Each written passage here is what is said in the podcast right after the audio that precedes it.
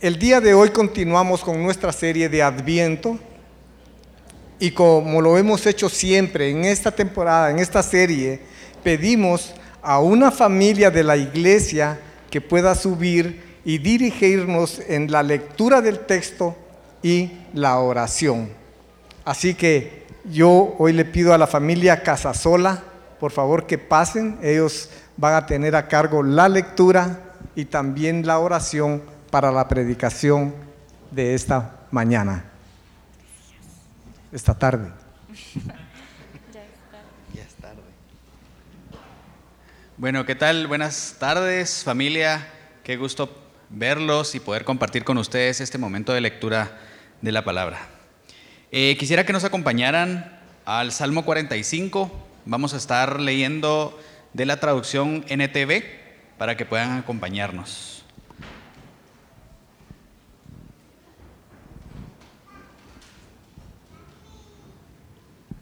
Bueno, leamos. Hermosas palabras conmueven mi corazón, por eso recitaré un bello poema acerca del rey, pues mi lengua es como la pluma de un hábil poeta. Eres el más apuesto de todos, de tus labios se desprenden palabras amables. Dios mismo te ha bendecido para siempre. Ponte la espada, oh poderoso guerrero. Eres tan glorioso, tan majestuoso, Cabalga con majestad hacia la victoria y defiende la verdad, la humildad y la justicia. Avanza para realizar obras imponentes. Tus flechas son afiladas, traspasan el corazón de tus enemigos y las naciones caen a tus pies. Tu trono, oh Dios, permanece por siempre y para siempre. Tú gobiernas con un cetro de justicia. Amas la justicia y odias la maldad. Por eso Dios, tu Dios, te ha ungido derramando el aceite de alegría sobre ti más que sobre cualquier otro. Mirra, aloe y casia perfuman tu manto. En palacios de marfil la música de cuerdas te entretiene. Hijas de reyes hay entre las mujeres de tu corte. A tu derecha está la reina, lleva joyas del oro más fino de Ofir.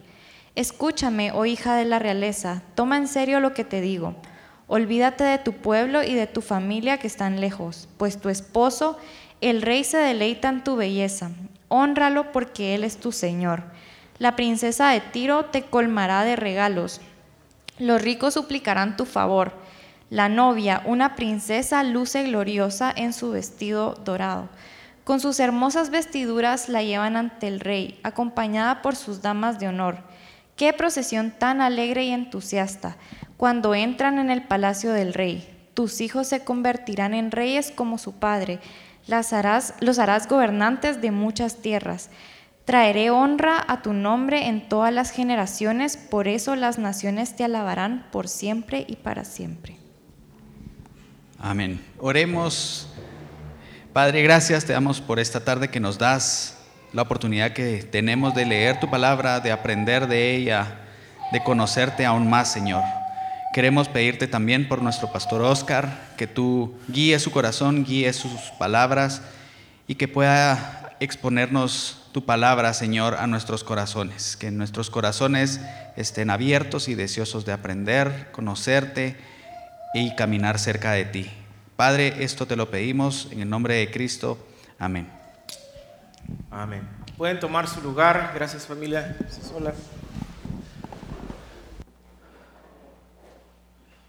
Hoy eh, continuamos con nuestra serie de Adviento, eh, la cual hemos titulado Cantos del Rey. Y, es que si somos honestos, cuando hablamos de Navidad, siempre algo que resalta en esta época son los cantos, es, la, música. Eh, tendemos a emocionarnos a veces al cantar o al recordar algunos villancicos, vamos a conciertos, hacemos nuestros playlists en nuestros dispositivos para escucharlos. Y en fin, la música forma parte de esta época, pero no solo de esta época. La música realmente es parte esencial de toda nuestra cultura. Está presente no solo en, Navidad y en Adviento, sino que para todo tipo de eventos, de celebraciones, cumpleaños, graduaciones, funerales incluso. ¿Y qué decir acerca de las bodas? En esta semana he tenido, en esta semana, en este mes he tenido la oportunidad de casar a cuatro parejas y es, eh, es especial a veces el, el, ver cómo dedican tiempo a poder seleccionar algunas canciones especiales para ellos, canciones de amor para ese momento especial. Y eso es lo que tenemos hoy frente a nosotros en el Salmo 45. Esta es una canción de amor para una boda, para la boda real del rey y su hermosa reina. Y las bodas son también un tema importante, no solo en nuestra cultura, obviamente, pero en nuestra teología bíblica.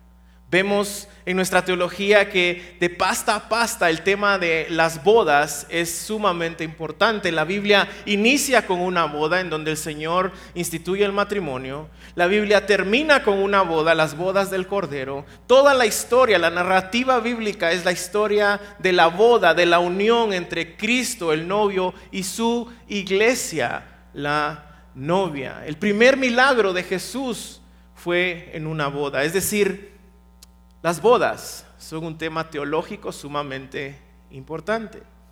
Y en el título de esta canción, en el Salmo 45, encontramos algunos detalles. Dependiendo de la traducción que ustedes estén usando, hoy estamos usando la NTV, dice, para el director del coro, es una indicación de cómo debe de cantarse, ¿sí? Es un cántico de amor.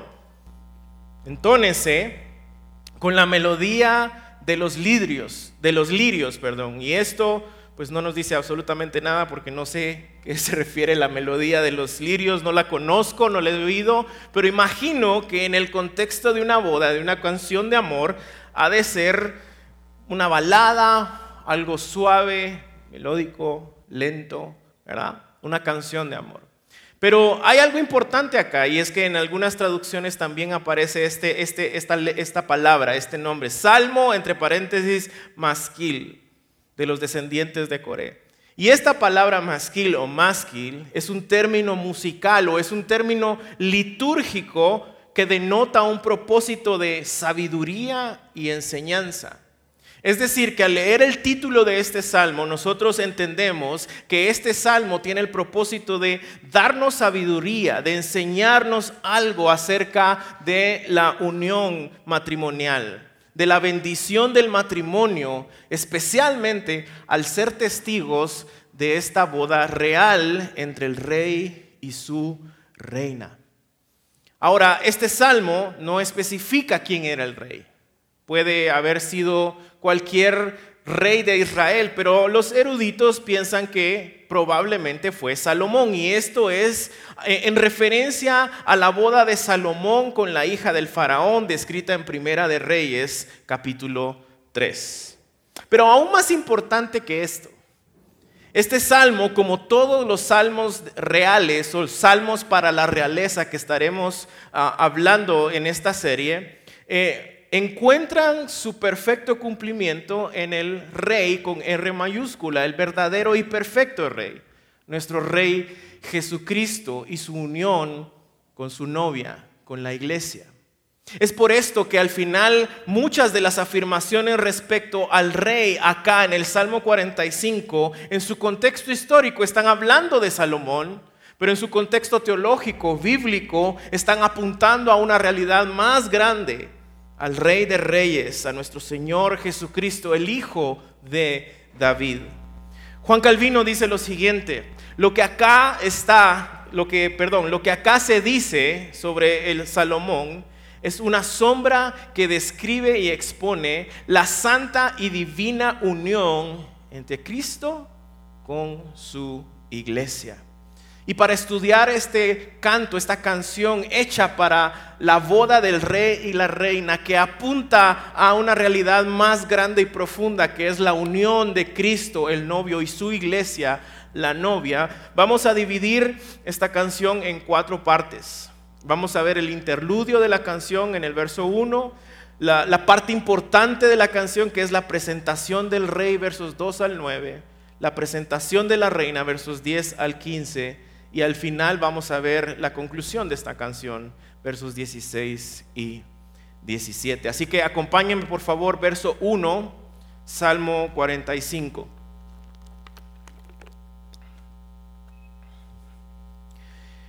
hermosas palabras conmueven mi corazón.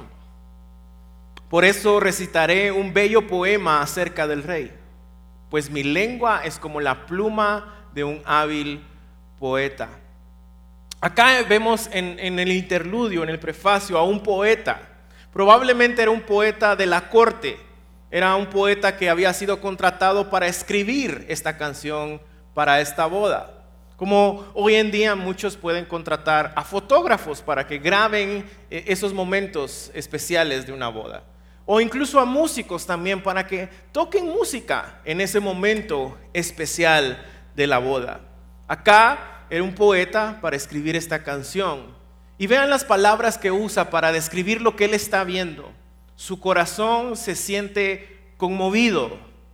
En el hebreo literalmente esto significa con burbujas o en nuestro lenguaje cultural del día de hoy, sentía mariposas dentro de él al ver a su rey, al ver cómo él lucía glorioso antes de esta boda.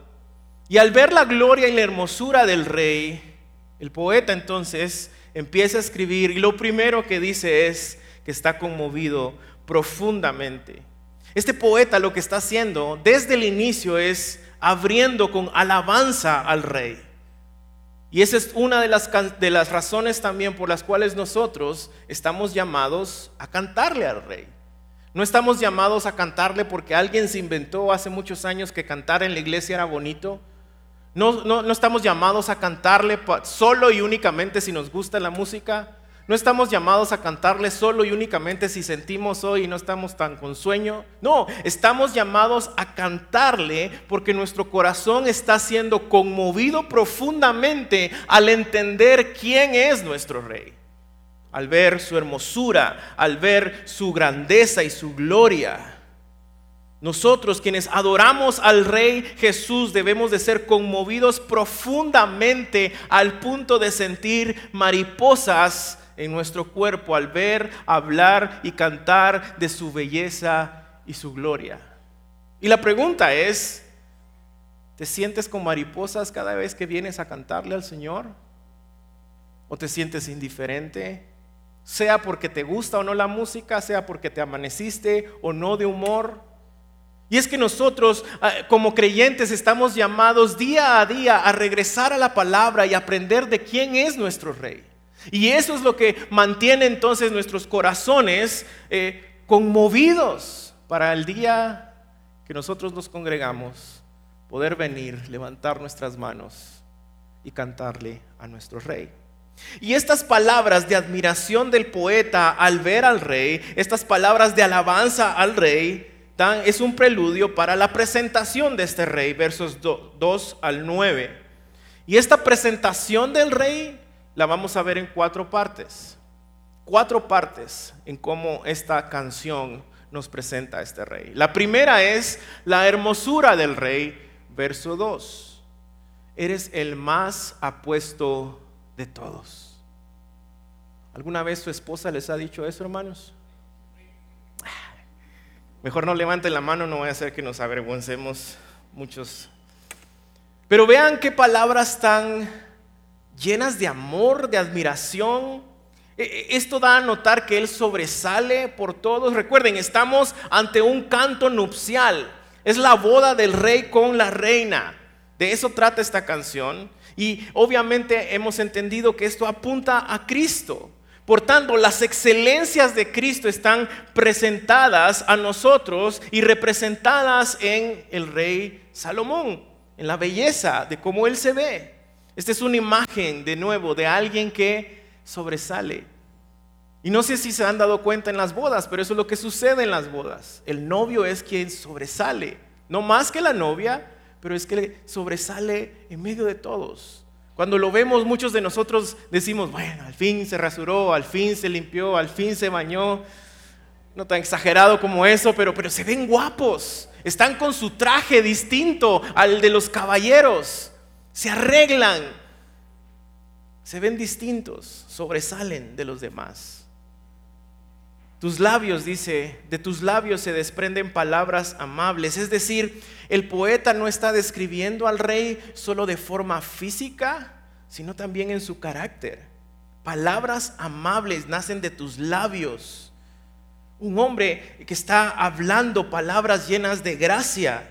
Y esto obviamente también no es una sombra de nuestro rey Jesús, quien estaba lleno de gracia y verdad que sus palabras llenas de gracia son alimento, dice la palabra, para nuestra alma. Que cuando lo escucharon hablar, muchos dijeron, ¿quién es este que habla de tal manera? Nunca nadie había hablado de esta forma.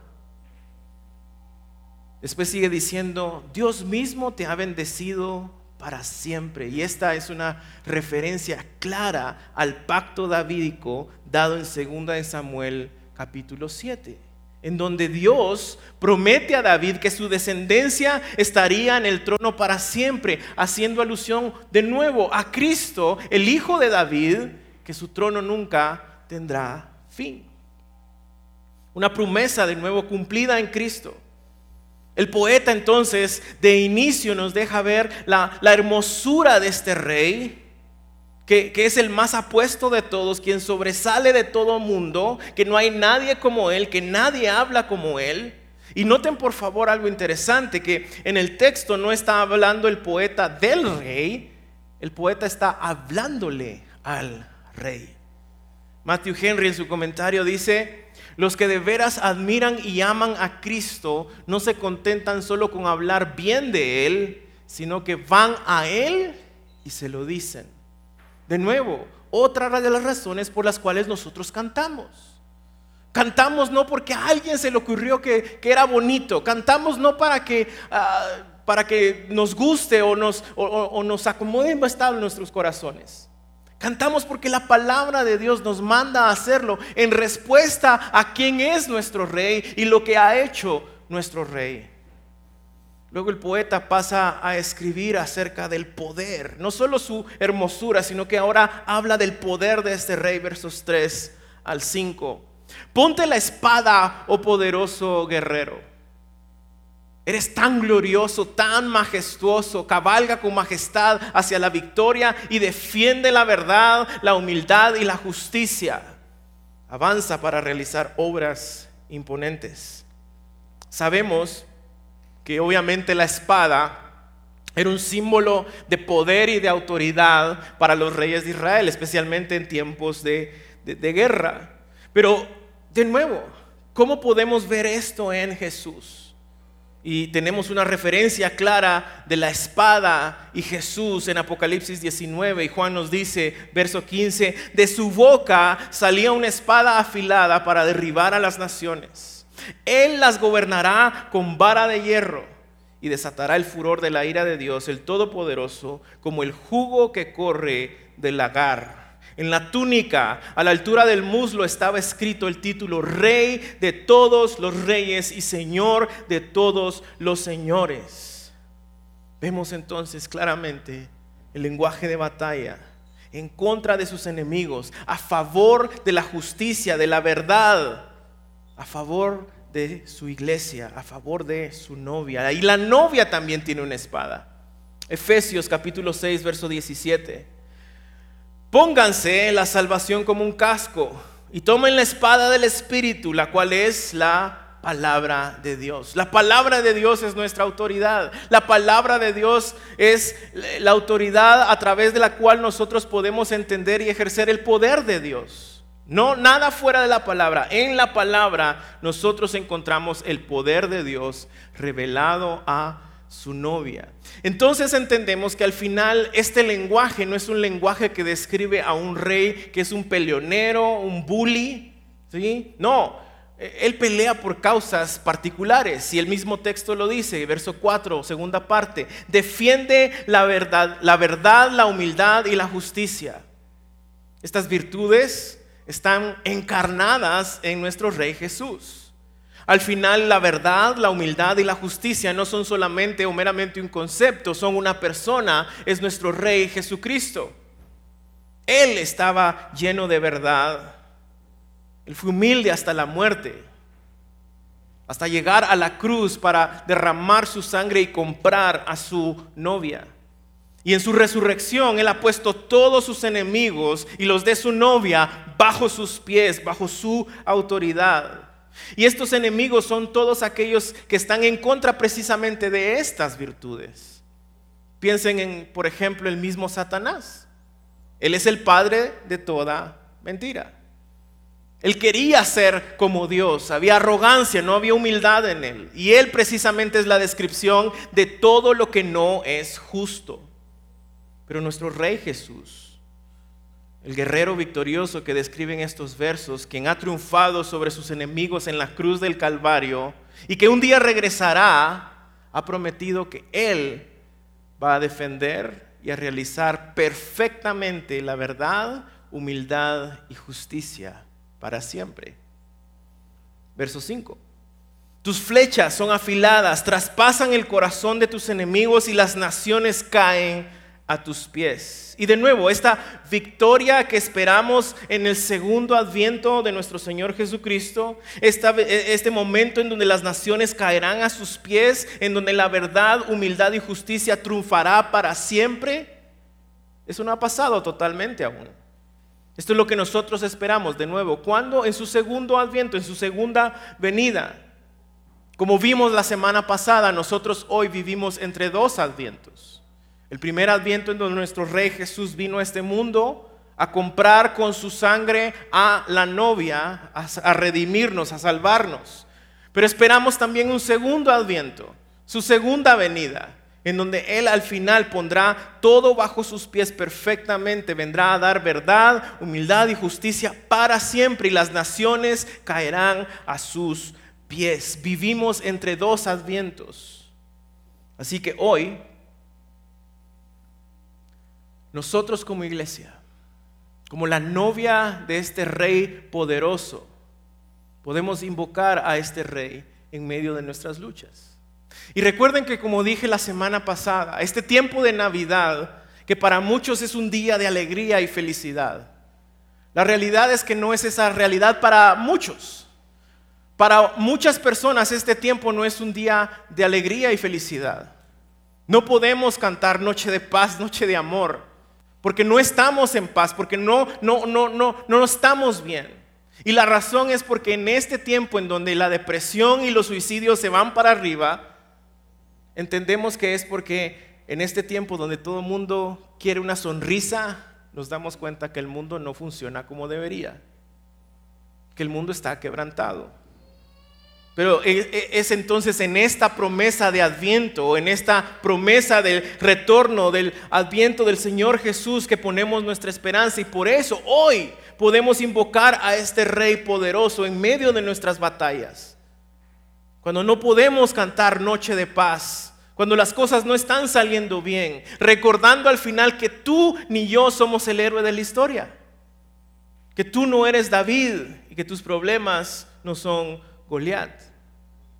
Que tú no eres tan fuerte como Sansón, que es Cristo, otra vez la imagen de estos eh, personajes del Antiguo Testamento, que Él, nuestro Rey poderoso, es el héroe. Nosotros solo somos el, el temeroso Israel allá acorralado en la esquina, temiendo del gigante que es la muerte y el pecado. Es en ese Rey que podemos confiar. Es a ese rey que podemos invocar hoy en medio de nuestras batallas, confiando en que Él cuida de nosotros y que Él no es un rey insignificante, es un rey que sobresale por encima de todos, lleno de hermosura y de gloria, pero también poderoso para destruir a sus enemigos y cuidar a su iglesia, a su novia. Y ahora el poeta presenta en versos 6 al 7 el trono del rey. Y acá vemos como el, clímax cristológico de esta canción. Y estos son versos que el autor de Hebreos, en Hebreos capítulo 1, hace referencia para hablar de la deidad de Jesús y el cumplimiento en Jesús del pacto davídico. Versos 6 y 7 dicen, tu trono, oh Dios, permanece para siempre y siempre. Tú gobiernas con un cetro de justicia. Amas la justicia, odias la maldad. Por eso, oh Dios, tu Dios te ha ungido, derramando el aceite de alegría sobre ti más que cualquier otro.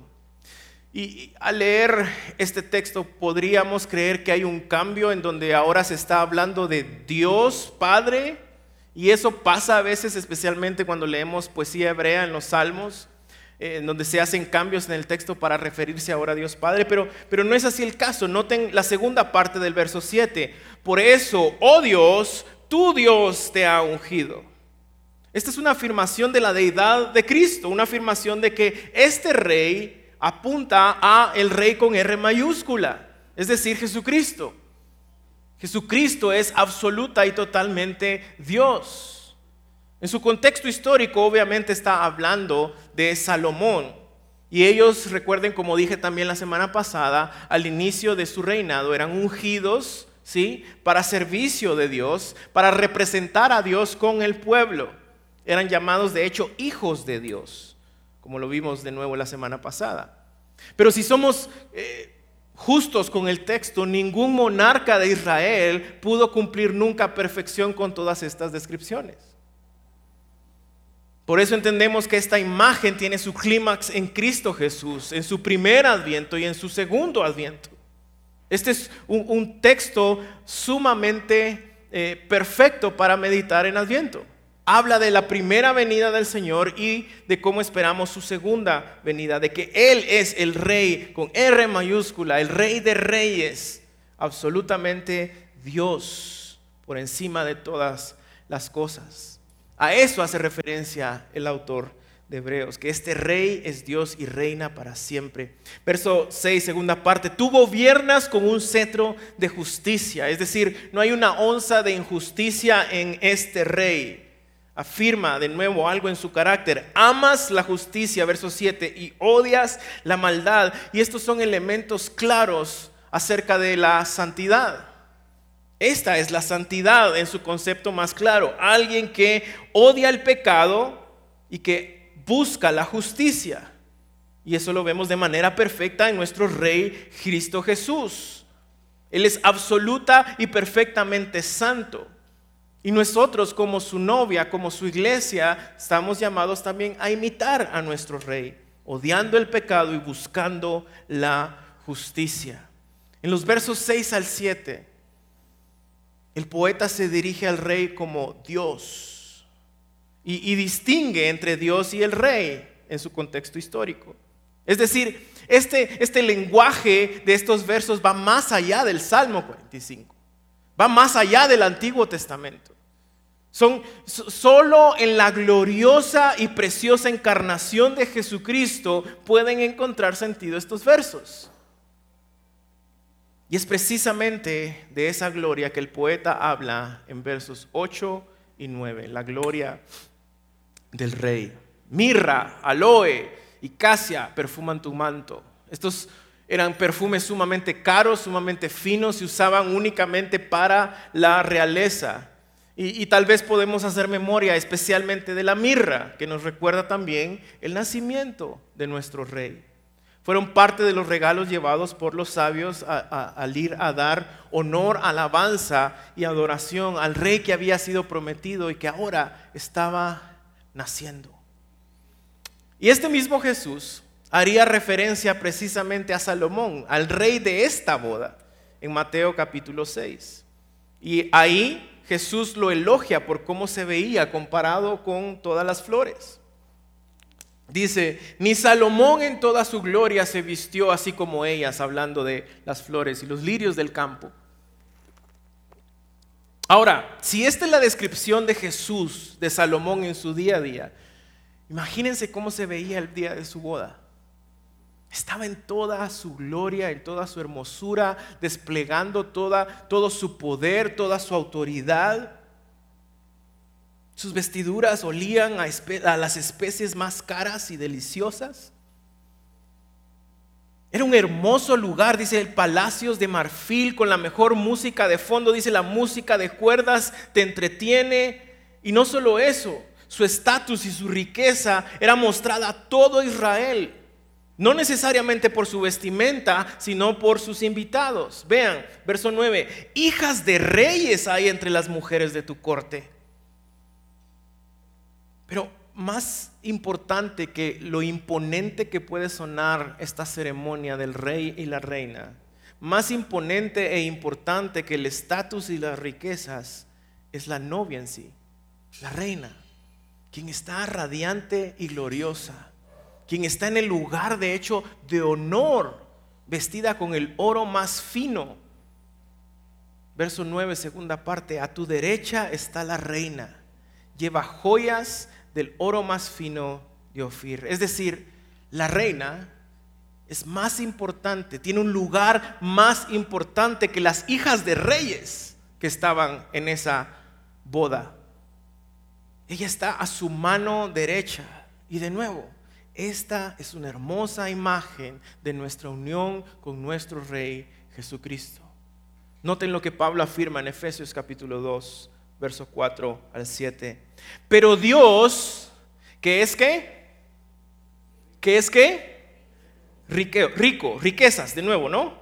Rico en qué? En misericordia, por su gran amor con que nos amó. Aún estando nosotros muertos en pecados, nos dio vida juntamente con Cristo. Por gracia sois salvos y juntamente con Él nos resucitó y asimismo, escuchen esto, nos hizo sentar en lugares celestiales con Cristo Jesús para mostrar en los siglos venideros las abundantes riquezas de su gracia en su bondad para con nosotros en Cristo Jesús.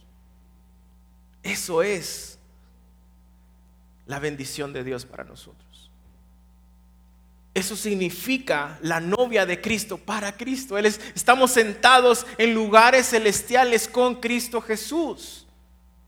Y vemos entonces la hermosa imagen del novio que presenta eh, el poeta a través de esta canción. Es un rey que sobresale por encima de todos es un rey alabado por su pueblo, reconocido por su pueblo, lleno de gracia y verdad, que ama la justicia y detesta la maldad. Es un guerrero imponente, poderoso, que defiende a su pueblo, que defiende a su novia, poniendo a sus enemigos bajo sus pies. Está entronado en lo más alto y rodeado de gloria de todos los reinos y naciones. Un rey que ama y se deleita profundamente en su novia porque la ha puesto junto a Él en el lugar más importante de toda esa ceremonia.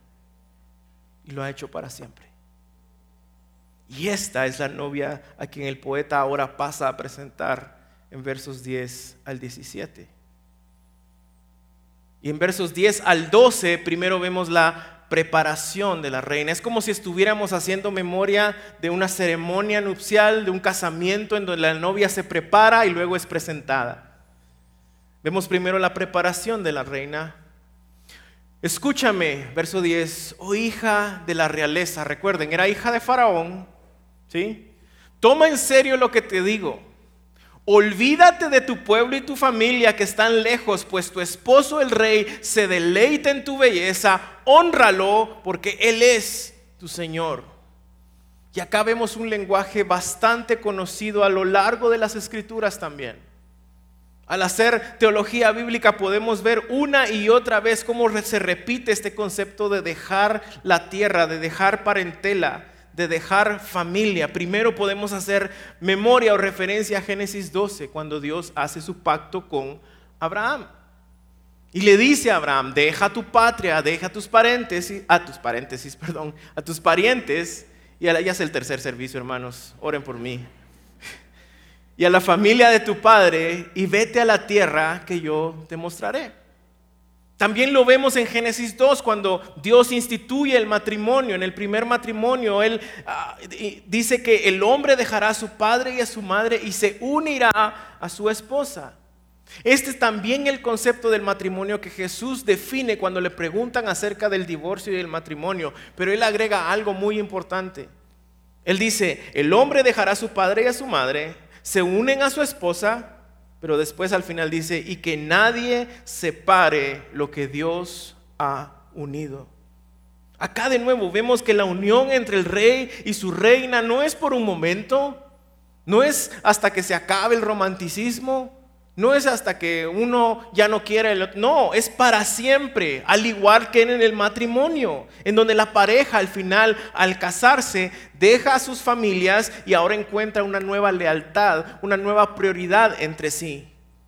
El matrimonio, es decir, la relación más importante ahora es su matrimonio. Y no quiere decir que dejan a sus familias olvidadas en cuestiones de... No, es en cuestión de prioridades. La prioridad, la relación prioritaria más importante ahora es su propio matrimonio. Tienen que dejar su tierra, su familia y unirse como matrimonio para siempre. Y esto obviamente también nos muestra nuestro llamado como la novia de Cristo. Éramos esclavos de Faraón en Egipto, en tierra extraña, en el mundo. Y ahora, de ser extraños, alejados de las promesas de Dios, hemos renunciado a esa ciudadanía en el mundo para estar unidos con Cristo y sentados con Él en lugares celestiales para siempre. Amén. Este es el llamado para nosotros de dejar tierra y unirnos para siempre con nuestro Rey. Esto, este llamado de hecho responde al Evangelio y a lo que celebramos y recordamos en Navidad. Jesús dejando su trono de gloria y viniendo a esta tierra, renunciando a todos sus privilegios divinos, convirtiéndose en un hombre, ¿para qué? Para venir a pagar, a buscar y a pagar por la libertad de su novia, a comprarla a precio de sangre.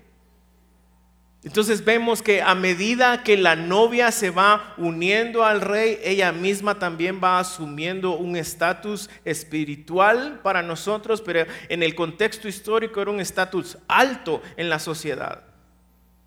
De, modo que incluso la rica ciudad de Tiro trae regalos, eh, representando a las naciones extranjeras. Verso 12. La princesa, ¿no habían solo hijas de reyes? Sino especialmente la princesa de Tiro, te colmará de regalos, dice. Los ricos suplicarán tu favor. Esta boda es, celebrada, reconocida, escuchada, vista por todos lados y de todos lados traen regalos, haciendo sombra de nuevo también al día en que el Señor regrese en su segundo adviento.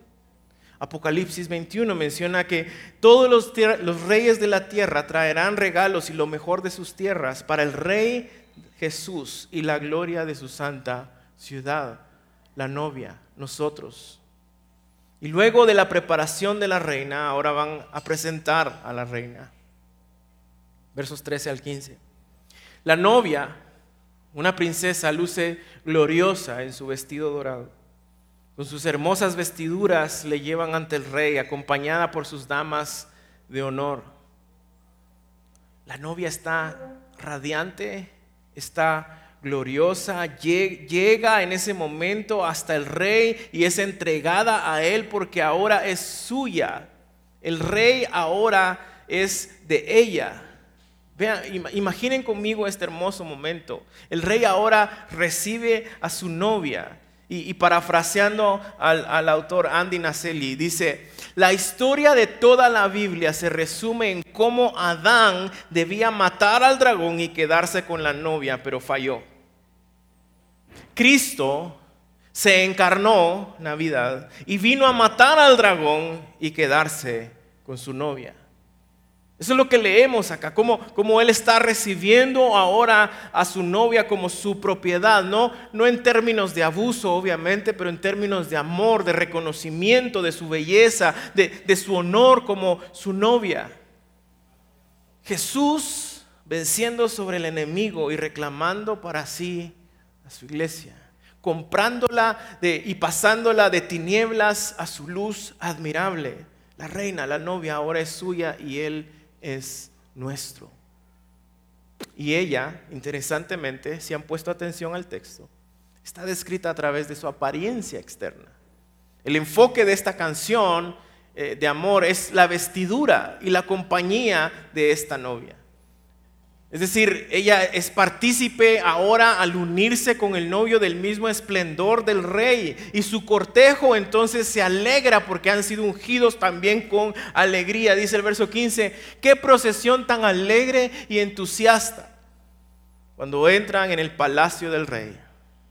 En otras traducciones dice con alegría y con gozo, con regocijo. Y, la pregunta de nuevo es, iglesia, ¿cómo vienes? ¿Cómo estás? ¿Cuál es tu actitud ante la presencia del Rey? Nunca vas a escuchar que de acá arriba se te va a pedir, eh, ríete, por favor, eh, grita, por favor. No, no, no queremos que esto sea una respuesta emotiva meramente a la presencia y el esplendor de nuestro Rey que tú vengas y respondas cantando al rey, porque has pasado informado eh, en su palabra, sumergido en su palabra, aprendiendo de quién es Él, de qué ha hecho Él, y ya no aguanta las ganas de venir y juntos levantar nuestras manos con alegría, con gozo y cantarle a nuestro rey. El propósito al final que vemos acá es como la reina está en la presencia del rey y todos responden con regocijo a esa unión. Jonathan Edwards dice, el propósito de Dios al crear el mundo fue para proveer a su hijo una esposa y un reino. Y esto es todo lo que la creación está esperando. Por esto gime la creación, dice Pablo en Romanos 8. Esto, este día es el que estamos esperando, su segundo advenimiento, el día que Él venga y podamos verle cara a cara y caminar hacia Él, a su presencia, abrazarlo y estar con Él unidos para siempre. Y así llegamos entonces al final de esta canción que ha descrito a este rey imponente y a esta hermosa y gloriosa reina en su unión, en su matrimonio. Y vemos las palabras finales del poeta, dando bendición, hablando del futuro de este matrimonio. Y dice, tus hijos se convertirán en reyes como su padre, otra vez afirmando el pacto davídico. Tu trono nunca tendrá fin. Los harás gobernantes de muchas tierras. Tendré traeré, perdón, honra a tu nombre en todas las generaciones. Por eso las naciones te alabarán y por, por siempre y para siempre. De nuevo termina con alabanza reconociendo quién es este rey y le da tres promesas respecto a su futuro, hijos, tierra y alabanza de todas las naciones. Estas son las palabras finales de esta canción. Y, tal vez nos recuerdan de alguna manera a, a este cliché de nuestra cultura y vivieron felices para siempre. Pero si somos honestos, sabemos que ese cliché no es cierto de este lado de la eternidad porque vivimos en un mundo quebrantado por el pecado. Nuestros matrimonios sufren, nuestros matrimonios tienen pruebas y lo que nos mantiene juntos no necesariamente es el romanticismo y los sentimientos, es recordar el pacto que hicimos delante de Dios al casarnos. Es lo mismo acá. Es, es, de nuevo como leer este cliché que no funciona de este lado de la eternidad, pero, pero esta es la hermosa verdad del Salmo 45. Escucha esto, iglesia, en medio de este tiempo que puede estar siendo difícil, en donde todos sonríen y tú no puedes sonreír, en donde no puedes cantar que hay paz, no es un día de alegría y felicidad. Escucha esta verdad. Esta verdad en Cristo es cierta. Porque unidos a Él sí seremos felices para siempre. Esa es nuestra esperanza. Eso es lo que celebramos y recordamos en Adviento. Para eso vino el Señor a este mundo, por eso nació. Eso es lo que esperamos en su segunda venida, con fe, confiados en que Él cumple sus promesas y seremos felices con Él para siempre. En un lugar donde no habrá llanto, lágrima ni dolor, porque no habrá pecado, porque Él habrá triunfado sobre todos sus enemigos perfectamente y para siempre. Al final, como dije al inicio, el, tema, el concepto del matrimonio es importante a lo largo de toda la Biblia. La Biblia es, inicia y termina con una boda. Toda la historia se está moviendo hacia esta hermosa celebración al final de los tiempos, en su segunda venida llamada las bodas del Cordero. La tierra gime por ese momento. Nosotros como creyentes, dice Pablo, gemimos por ese momento en donde todas las cosas sean renovadas para su gloria. Y Apocalipsis 19 describe este momento, versos 6 al 7. Y vean cómo empieza de nuevo. Alabado sea el Señor. Hay alabanza en la boca de la iglesia cuando entendemos quién es nuestro rey y qué ha hecho nuestro rey. Alabado sea el Señor. Pues el Señor nuestro Dios, el Todopoderoso, reina. Alegrémonos, llenémonos de gozo, démosle honor a Él, porque el tiempo ha llegado para las bodas del Cordero y su novia se ha preparado. A ella se le ha concedido vestirse de lino blanco y puro de la más alta calidad. De nuevo están describiendo el vestido de la novia. Y es que esta, esta belleza de la novia en su vestir es una bella imagen de nuestra justificación. La palabra del Señor nos enseña que hemos sido abrazados, revestidos de su justicia. Ese es el Evangelio. Eso es lo que Él vino a hacer a este mundo. Al unirnos con Él en fe por su vida, muerte y resurrección, somos revestidos de su justicia y nos ha puesto en lugares celestiales junto a Él para estar para siempre felices con nuestro Rey. Al inicio también mencioné, si ustedes recuerdan, que este salmo tiene el propósito de enseñarnos acerca de la bendición del matrimonio, especialmente siendo testigos de esta boda que estamos leyendo, de esta canción para esta boda. Y, la verdad es que nosotros, si bien esperamos la perfecta realización de estas bendiciones, de todo lo que el Señor ha prometido, de tierra nueva, cielos nuevos, un lugar donde no hay llanto, lágrima ni dolor, en donde podemos vivir para siempre felices con Él. Vivimos esperándolo también, pero ya tenemos esas bendiciones. Pero no son bendiciones terrenales, Nunca el Señor en, ningún lado de la Escritura prometió a sus hijos que al estar unidos a Él ya no habrían enfermedades, todo iba a estar bien, íbamos a ser prósperos. Eso es una gran mentira. Vean lo que afirma Pablo acerca de cuáles son las bendiciones que tenemos al estar unidos a Cristo. Efesios capítulo 1, verso 3. Y vean cómo inicia de nuevo. Toda la alabanza. Por eso cantamos. Por eso levantamos nuestras manos.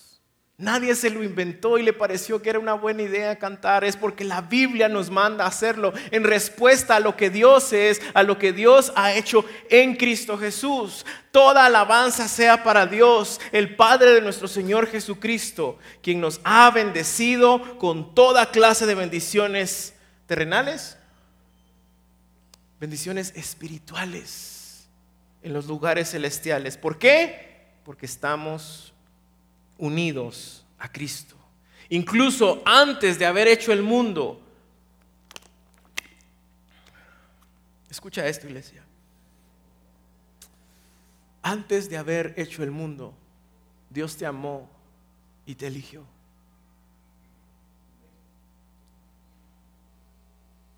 Si eso no llena de alabanza tu corazón, nada lo va a hacer antes de haber creado todo lo que existe, Dios en su soberanía te amó y te eligió. ¿Para qué? Para que seamos santos, intachables. Es decir, para que tengamos un vestido que se llama justicia, pero no nuestra justicia, la justicia de Dios, revestidos de su justicia, santos, intachables, sin mancha, sin arruga, dice más adelante en capítulo 2 a sus ojos. Dios decidió de antemano adoptarnos como miembros de su familia al acercarnos a sí mismo por medio de Jesucristo. Eso es precisamente lo que Él quería hacer y le dio gran gusto amarte, escogerte, hacerte santo y adoptarte en su familia. Ese es nuestro Rey. Esas son nuestras bendiciones. Eso es lo que prometió y eso fue lo que se cumplió en la cruz del Calvario. Así que yo hoy estoy de acuerdo con, con las palabras del, poeta en esta canción al inicio. Recuerdan que, dice que estas palabras nacen de un corazón que está conmovido al ver a su rey. Y, y estas palabras deberían conmover nuestro corazón. Y, la razón es porque muchos tristemente aún siguen afirmando que Jesús no tiene nada que enseñar respecto al matrimonio porque él nunca estuvo casado. Pero si somos honestos y si entendemos nuestra Biblia, Jesús tiene la peor novia de la historia.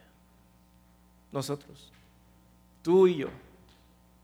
La novia más traicionera, necia, rebelde, pecadora, insumisa y sobre todo adúltera. Pero esta es la imagen hermosa que nos deja el Salmo 45. Como este rey, antes de la fundación del mundo, decidió amar a esta novia, a pesar de la novia. Cómo nos sigue persiguiendo una y otra vez. Cómo dejó su trono de gloria para venir a nosotros e irrumpir en nuestra oscuridad. Eso es lo que celebramos en Navidad, es lo que recordamos en Navidad. Cómo hemos sido abrazados por su misericordia y su justicia, cómo nos compró con su propia sangre. Y sobre todo cómo un día seremos entregados perfectamente a Él sin mancha y sin arruga en nuestra vestimenta, para que nos reciba y estemos con Él felizmente para siempre. Esa es nuestra esperanza. Ponte de pie. La razón por la que celebramos y recordamos Adviento es precisamente esa. Esa es la esperanza de nuestra vida. De que el novio vino por la novia y que ahora la novia espera por el novio. Esa es la verdad que va a sostener tus días más oscuros, especialmente en estos tiempos en donde todo, todo mundo exige que estés feliz pero probablemente no lo estás. O probablemente sí lo estás, pero no estás siendo feliz en las cosas o por las razones correctas. Tal vez estás buscando ser feliz dándole lo mejor a tus hijos, comprando las mejores cosas, comiendo la mejor comida. Ahí no está la felicidad. La felicidad únicamente la vamos a encontrar verdaderamente unidos a Cristo. Esa es nuestra esperanza. ¿Y qué mejor manera de recordar esa esperanza que recordando a través de la Santa Cena su entrega por la novia? Así que le voy a pedir al equipo de servicio que pueda pasar, por favor, a repartir los elementos de la Santa Cena. Esta es una cena familiar, es decir, solo aquellos que públicamente han hecho una confesión de fe pueden tomar la Santa Cena. Papás, si tienen hijos pequeños, que no han hecho una confesión pública de fe, por favor, explíquenles, pero eviten que por favor tomen la Santa Cena si no lo han hecho. Y meditemos de nuevo en esta esperanza. En nuestra esperanza en vida y en muerte. Dice la palabra en Romanos, es que somos de Él, que somos su pertenencia. Y hoy con esa esperanza, con esa alegría, antes de tomar la Santa Cena, medita en tu corazón y meditemos y alabemos también como nos manda la palabra este salmo. ¿Cómo termina este salmo? Diciendo, las naciones te alabarán por siempre y para siempre. Así que cantemos acerca de esa esperanza.